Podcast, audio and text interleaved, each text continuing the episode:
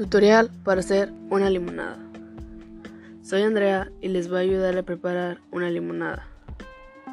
Bueno, para empezar con este tutorial, primero lo que necesitaremos será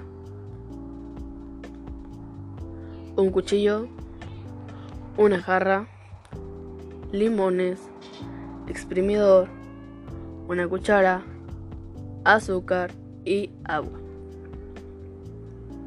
Ok, para empezar a hacerla, primero tomaremos nuestros limones y empezaremos a cortarlos con nuestro cuchillo. Ya que los tengamos listos, tomaremos la jarra y la llenaremos con agua. Ya una vez lista la jarra, tomaremos el exprimidor con nuestros limones y comenzaremos a exprimirlos en nuestra jarra con agua. Según la cantidad de agua será la cantidad de limones.